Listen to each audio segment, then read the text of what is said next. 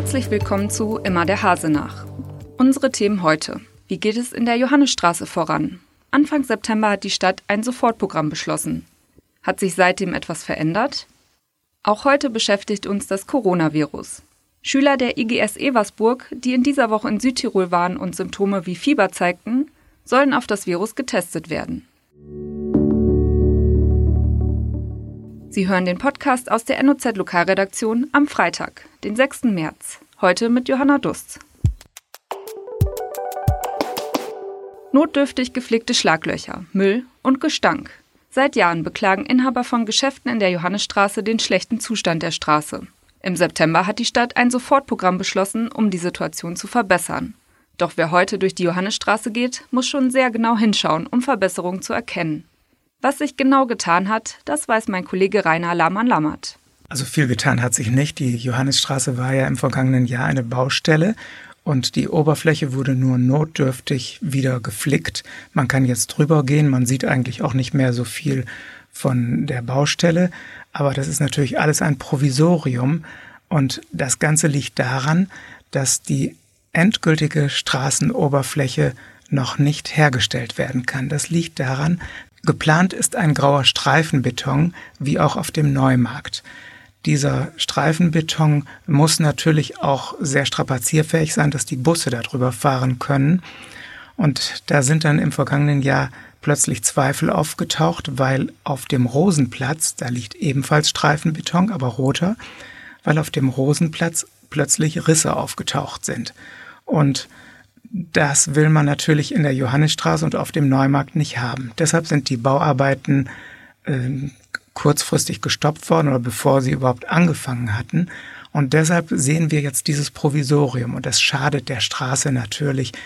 Äh, es sieht einfach schlecht aus und deshalb gab es dann im September diesen Ratsbeschluss für ein Sofortprogramm. Ja, viel geschehen ist da im Grunde nicht. Jetzt sieht man neuerdings Bänke und Blumenkübel über deren Qualität auch gestern im Ausschuss noch gestritten wurde. Aber das Entscheidende ist eigentlich, wie geht es mit der Straße voran? Es äh, soll zum Beispiel auch eine neue Beleuchtung geben.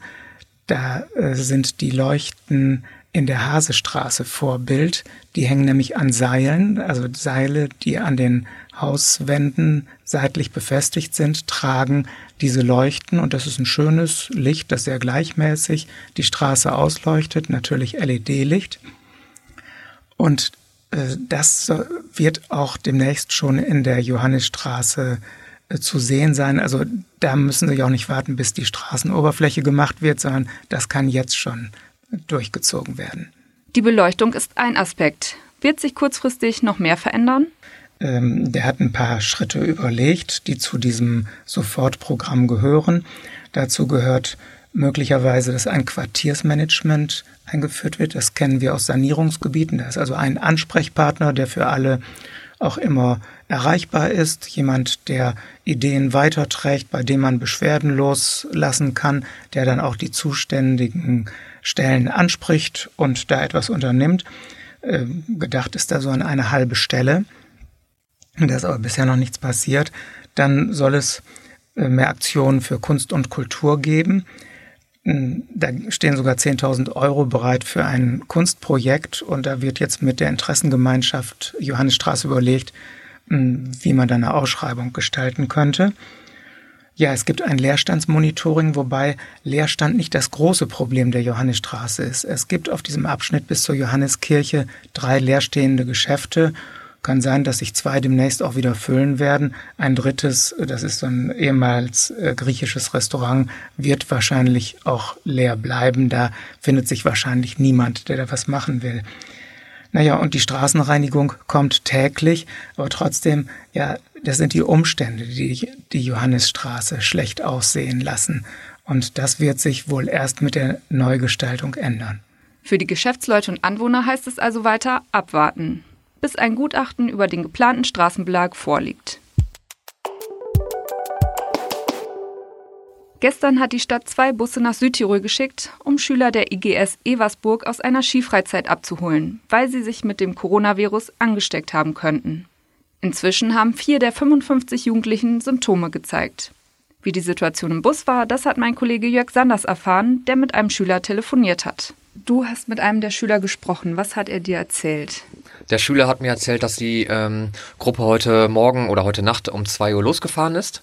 Inzwischen, also am Nachmittag habe ich mit ihm gesprochen oder am, am späten Mittag ähm, waren sie dann in Bayern. Der Schüler berichtete mir, dass ähm, jetzt vier Erkrankte in einem Bus sitzen, also vier kranke ähm, Schüler, wobei man ja, muss man ja jetzt auch ganz klar sagen, noch nicht weiß, was die haben. Es kann ja auch im Zweifelsfall nur eine ganz normale Erkältung sein.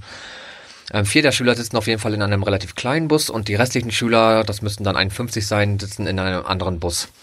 Und ja, die sind jetzt auf dem Weg nach Osnabrück und man rechnet damit, dass sie am späten Nachmittag oder Abend dann heute ankommen. Hat er dir gesagt, wie die Stimmung so unter den Schülern ist? Ja, er sagte, die Stimmung ist eigentlich relativ äh, gelassen. Ne? Die Schüler sind ja, wenn ich den Schüler jetzt mal wiedergeben darf, nicht todkrank. Ähm, denen geht's ja den Umständen entsprechend ähm, gut. Das Einzige, was er sagt, ist, dass die äh, Leute doch sehr merkwürdig auf äh, sie reagieren, wenn sie zum Beispiel irgendwo an einer Raststätte stehen, weil die jetzt auch alle Mundschütze tragen. Du hast gesagt, es sind, äh, wie gesagt, keine bestätigten Fälle. Wie geht's denn für die Schüler jetzt weiter? Die Schüler kommen dann heute in Osnabrück an. Ähm, dann dürfen die ähm, Eltern auch erstmal Hallo sagen, aber dann wird ähm, zumindest von den vier Schülern, wo man denkt, die könnten es ja vielleicht haben, wir erinnern uns, die kommen ja auch aus einem Risikogebiet in Südtirol, von den vier Schülern wird dann ein Abstrich gemacht. Alle Schüler müssen dann jetzt erstmal nach Hause und sollen dort auch da bleiben. Das ist aber eine freiwillige Isolation, die kann man jetzt noch nicht anordnen und dürfen dann auch erst am Mittwoch wieder in die Schule kommen. Und das Ergebnis, ich könnte mir vorstellen, dass das Ergebnis von den vier Schülern morgen vorliegt. Wenn das negativ ist, sollen trotzdem alle noch bis äh, einschließlich Dienstag dann zu Hause bleiben. Ähm, wenn das ähm, positiv ist bei einem Schüler oder auch mehreren Schülern, dann muss die gesamte Gruppe dann für 14 Tage in Quarantäne und das ist dann auch verpflichtend. Es gibt einen bestätigten Fall mittlerweile im Südkreis. Äh, gibt es weitere Fälle? Ja, wir haben einen bestätigten Fall im Südkreis, wie unsere Redaktion erfuhr, in Hilter. Die Person steht unter Quarantäne jetzt dann für zwei Wochen. Ja, in Osnabrück ähm, stehen zwei Personen, streng genommen mehrere, aber zwei Quarantänefälle haben wir jetzt gerade.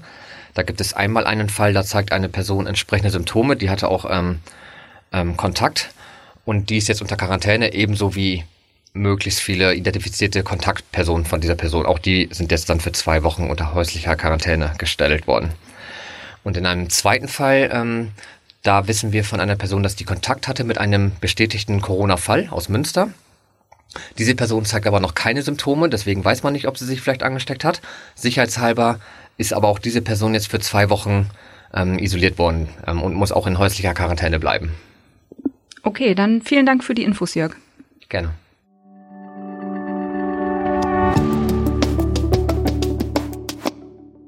Wir bleiben beim Thema Corona. Bernd Gruber, der Hygienmanager am Marienhospital Osnabrück, hat unserer Redaktion gestern einige Fragen beantwortet.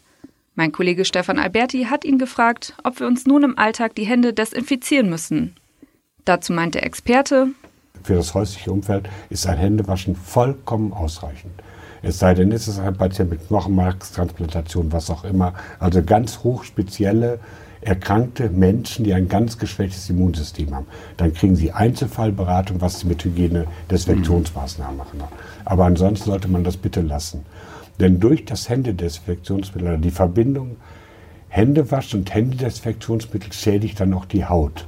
Wenn ich meine Hände erst wasche und dann desinfiziere, dann habe ich noch Restensit in den Hautporen drin. Da stütte ich Alkohol drauf und dann kommt es zu Hautreaktion und Hautirritation. Deswegen sollte man diese Kombination, wenn man sich damit nicht auskennt, lassen. Im privaten Bereich hat das nichts zu suchen.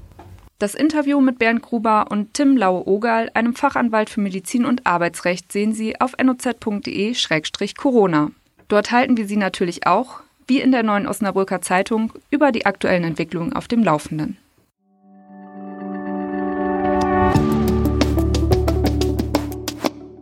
Über das Osnabrücker Wimmelbuch haben wir bei Immer der Hase nach schon einmal berichtet. Osnabrücker können sich bei der Aktion des Buchhauses Wenner als kleine Figuren in einem Wimmelbuch verewigen lassen. Bis Ostern sollte das Ganze ursprünglich möglich sein. Aufgrund der hohen Nachfrage gibt es aber nur noch morgen die Möglichkeit dazu. Die Mitarbeiter der Buchhandlung haben uns von sehr kreativen Ideen berichtet. Erscheinen soll das Buch dann kurz vor Weihnachten. Und damit verabschiede ich mich für heute und wünsche Ihnen noch einen schönen Abend. Die nächste Folge hören Sie dann am Montag ab 17 Uhr.